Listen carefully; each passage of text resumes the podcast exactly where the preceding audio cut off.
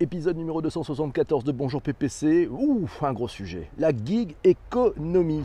Ah là là, est-ce que vous connaissez? Ouais, le développement commercial des plateformes de distribution de services ou de produits Uber, Deliveroo et tant d'autres, ne mettons pas le, nom sur ces gens-là, a permis à de nombreux micro-entrepreneurs de trouver un petit boulot.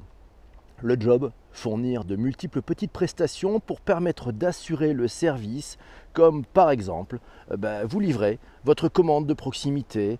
Pour le consommateur, le service de ces plateformes est au rendez-vous. La prestation, elle s'effectue dans les temps et le rapport qualité-prix est bon, ouais, mais dans les coulisses.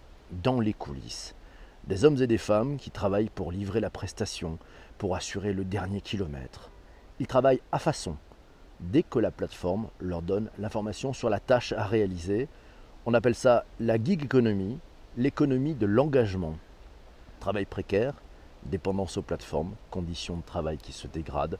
On en parle tous ensemble dans cet épisode numéro 274. Jean-Denis nous signale gig, ouais gig, G-I-G, c'est le terme emprunté au jazz et employé pour qualifier une prestation payée. Après un gig, ouais, c'est un engagement pour un concert.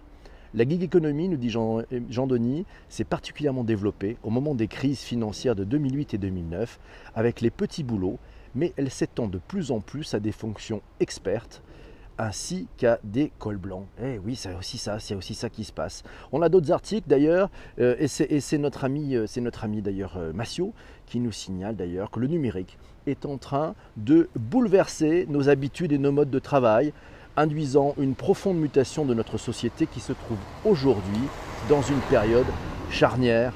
L'enjeu politique sera de redéfinir, nous dit Massio, les règles de la productivité et du capitalisme et la notion même de travail pour penser de nouveaux modèles d'organisation et une protection sociale adéquate et adaptée aux enjeux actuels. Et c'est Cécile qui lui dit, pour moi, le problème, c'est l'échelle du temps. Échelle d'une vie humaine versus échelle de changement des modes de fonctionnement et d'adaptation du système pour que ce soit une avancée pour tous. Et bah, merci Cécile pour ce, commentaire. Et, Patrick de dire que le numérique pourrait pourrait être une opportunité pour reconsidérer le travail sous une nouvelle forme. Bonjour à Shadia qui vient de nous rejoindre. Euh, voilà, ainsi que, que Mustapha qui vient d'arriver aussi, c'est sympa. Mes amis, on continue cet épisode, il est enregistré en direct, vous le savez, c'est chaque matin sur, Twitter pour ceux qui sont en direct, et pour vous qui écoutez sur les plateformes de balado-diffusion, eh ben, profitez-en, ça va être sympa. Chez Shadia justement qui nous dit Gig Economy, c'est l'inverse du marché de l'emploi rigide, où les employés changent rarement de poste, c'est un travail flexible, c'est une embauche de travailleurs indépendants de façon ponctuelle, euh, et puis ça c'est peut-être au détriment des emplois à plein temps traditionnels. La gig economy vers une économie à la tâche mondialisée, un article trouvé dans latribune.fr. Euh, vous avez le lien dans les notes de bas d'épisode du podcast, comme chaque fois. Le succès des plateformes d'échange de compétences préfigure-t-il une nouvelle organisation internationale du travail? Numérisée et sans limite Les principaux effets de cette nouvelle organisation économique l'hyper-spécialisation de la main-d'œuvre et l'accès immédiat aux meilleurs travailleurs indépendants du marché. Ça permet aux entreprises d'innover, de devenir plus productives et plus flexibles. Cette évolution, ça serait l'aboutissement logique de trois tendances actuelles qui se conjugueraient. La génération des slashers, vous le rappelez, on a fait un épisode de Bonjour PPC sur les slashers, la slash génération.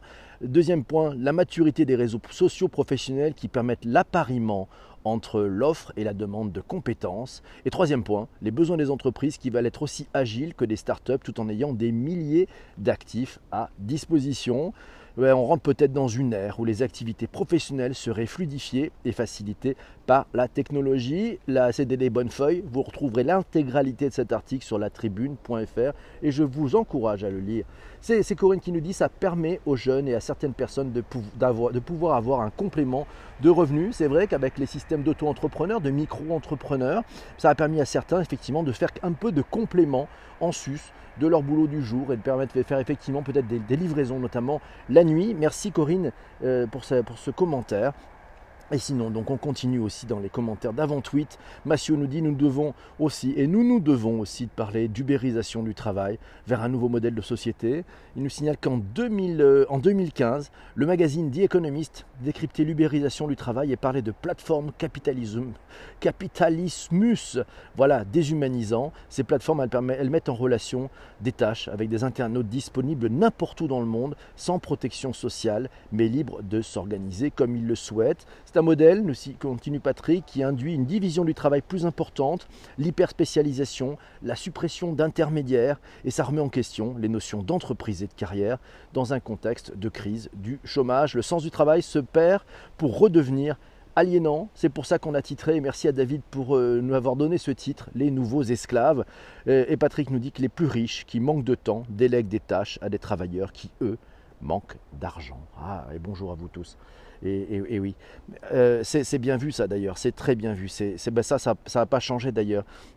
Allez, Patrick, en pleine verve aussi, nous signe encore, encore autre chose. Et oui, il, n'arrête pas. Il est, le matin, il était. Le thème l'a vraiment euh, inspiré. La norme est en train de changer, passant d'un CDI à freelance. Merci Jean-Emmanuel pour ce retweet. Micro-entrepreneur sans engagement avec plus de liberté. Le phénomène se répand petit à petit dans la société jusqu'à devenir un concept qui définirait le monde du travail tel qu'il est en train de devenir. Les jeunes générations, mais pas seulement, elles seraient réfractaires à l'idée de se lier à une entreprise sur la durée et favoriseraient les plateformes collaboratives ou le travail à leur compte. Il y a d'ailleurs divers motifs qui justifient l'apparition de la gig économie, nous dit Patrick, flexibilité, indépendance, épanouissement ou encore quête de sens au travail. La gig economy, une économie de la précarité, à lire sur le blog vojo.com. Là aussi, vous avez les notes, dans, le lien dans les notes de bas d'épisode. Euh, et ça, c'est important. Production indépendante, c'est le top. Production indépendante, c'est le top. Euh, nous signale dans le direct, dans le direct. Euh, je ne sais pas si j'aurai le prénom. Voilà, c'est Ouzou qui, qui est là, qui nous dit que c'est pas mal. Merci Ouzou d'être là. Alors, Jean-Denis, tiens, Jean-Denis nous dit d'ailleurs, on parlait des jeunes. Selon Deloitte, 84% de la génération Y et 81% de la génération Z envisagent de rejoindre la gig economy. D'employés, ils deviennent les freelances de demain, c'est-à-dire sur euh, Deloitte Global Media Survey 2019. Vous avez le lien dans les notes d'épisode. On y apprend notamment que des générations, 49% sont enclines au changement, voulant, si elles avaient le choix, si elles avaient le choix, de quitter leur employeur actuel dans les deux ans. La flexibilité du travail, c'est l'une des principes c'est l'un des principaux avantages qu'ils reconnaissent à la gig economy, à 41% pour la génération Y et 45% pour la génération Z. Euh, bonjour à Maxime qui vient de nous rejoindre. Jean-Denis nous signale les millennials, ils estiment à 37%, 32% pour la génération Z que la gig economy offre une meilleure balance vie privée, vie professionnelle, avec une flexibilité du travail qui est l'un des principaux avantages reconnus par ces générations dans la gig economy. et c'est Sanjay, c'est Sanjay qui nous dit afin de comprendre les limites de la gig economy et les abus de la food tech vis-à-vis de leurs livreurs, il nous signale un clip je vous mets le lien sur YouTube de Cache Investigation où Élise Lucet intervient, un, directeur de la communication et des affaires publiques d'une plateforme de livraison. C'est assez consternant, nous dit Sanjay. À voir sur YouTube, vous verrez, c'est un peu chaud quand même. Massio, Massio nous dit tiens, l'ubérisation pourrait être bien la quatrième révolution industrielle qui renforcerait encore l'automatisation du travail, entraînant une perte de 5 millions d'emplois d'ici à 2020 dans les pays les plus industrialisés selon le rapport du Forum économique mondial de Davos. Où en sommes-nous aujourd'hui en 2019 ben, La question est posée, je n'ai pas la réponse. Et c'est Fabrice qui nous dit la gig economy n'est jamais que la réinvention d'un prolétariat numérique, mais c'est encore Antonio Casilli qui en parle le mieux. Fabrice nous dit qu'il devrait être plus précis un nouveau prolétariat aliéné aux forces du capital des plateformes numériques. Ça, c'est envoyé. Shadia nous dit gig economy, eh bien oui, il y a des nouveaux acteurs sur le marché du travail, avec des plateformes comme Upwork, Freelancers ou Malte en France, qui sont largement développées ces dernières années. elle nous a fourni un article à lire sur 365 talents au pluriel.com. Vous avez le lien là aussi dans les notes d'épisode. Et c'est Massio qui nous a fait vraiment un très très bon travail de rédaction. Un premier pas du côté de la vallée a été franchi. Ah, derrière, derrière tous ces nuages, peut-être quelque chose qui arrive avec le soleil. En avril, nous signale Patrick.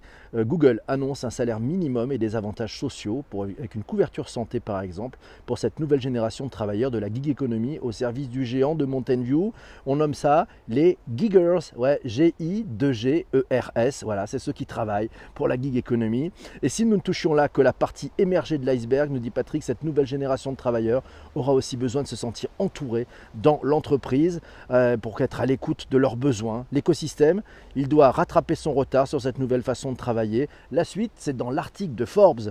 Oui, je vous ai mis là aussi le lien, forbes.com, vous aurez le lien dans les notes d'épisode.